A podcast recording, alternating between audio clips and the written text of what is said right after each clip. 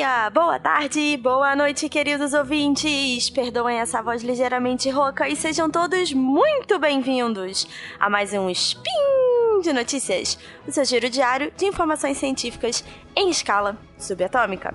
Meu nome é Isabela Fontanella e hoje, dia 11 Lunan do calendário Decatrian, ou dia 19 de outubro do calendário gregoriano, e independentemente do calendário, eu só tenho a dizer que sextou Vamos falar de economia. E no programa de hoje, o Nobel de Economia de 2018 vai para dois americanos que estudam como a economia se relaciona com o meio ambiente e com a tecnologia. Então, roda a vinheta. Speed Notícias.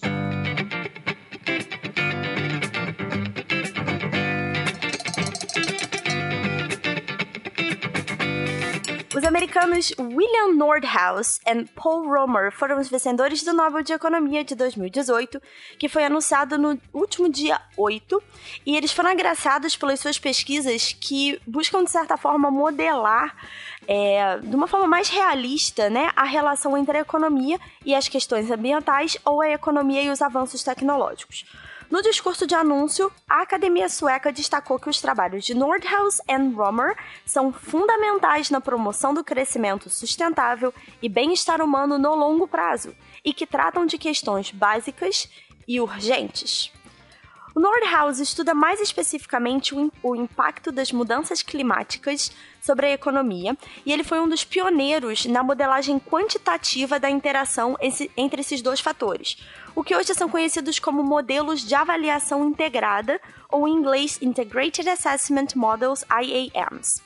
Para você que não sabe o que é um modelo econômico, uma breve explicação.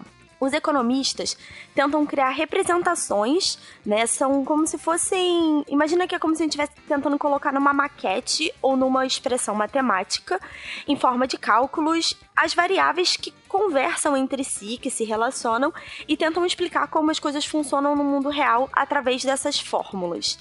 Então, dessa forma, eles conseguem tentar explicar por que situações passadas aconteceram e tentar prever essas consequências futuras, né?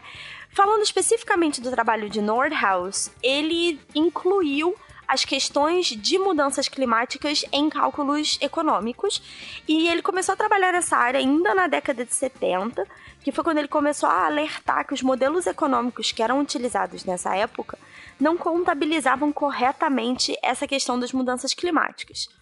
O comunicado da academia sueca enfatiza que os estudos do Nordhaus expandiram o âmbito das análises econômicas, né, incluindo essas novas variáveis, especialmente porque esse modelo dele também tem bases na física e na química e analisa a evolução conjunta dos fatores de clima e da economia. Por exemplo, quando ele analisa taxações de carbono. O timing parece que foi até combinado, porque nos dias e nas horas que antecederam ao anúncio do Prêmio Nobel de Economia, tanto a ONU quanto o painel intergovernamental de mudanças climáticas soltaram notas alertando para as condições ambientais de alto risco. Já o trabalho do Homer é, tem a ver com os efeitos da inovação tecnológica na análise macroeconômica. Ele já foi, inclusive, economista-chefe do Banco Mundial, então ele trabalha com essa ideia de macroeconomista. E muitos outros, cientistas da área e outros estudiosos, mesmo da fora da economia, já pesquisaram os efeitos entre inovação e o crescimento, especialmente como a inovação tecnológica afeta o crescimento e bem-estar da população. Mas o Romer é um dos pioneiros no estudo inverso, em estudar como as condições econômicas de determinado momento afetam o desenvolvimento da tecnologia ou afetam o ambiente propício à tecnologia e que posteriormente vão indicar indicadores econômicos. É como se fosse um grande ciclo. É, a situação econômica alimenta o desenvolvimento tecnológico, que alimenta a economia num grande ciclo que pode ser tanto vicioso quanto virtuoso. Uma das suas premissas mais interessantes é que as ideias são ativos bem diferentes do que os ativos que a economia normalmente considera e calcula. Então, a teoria dele envolve como as forças econômicas guiam a percepção das empresas e dos empresários sobre os investimentos em inovação de tecnologia e, deu origem a um modelo que hoje é conhecido como teoria do crescimento endógeno.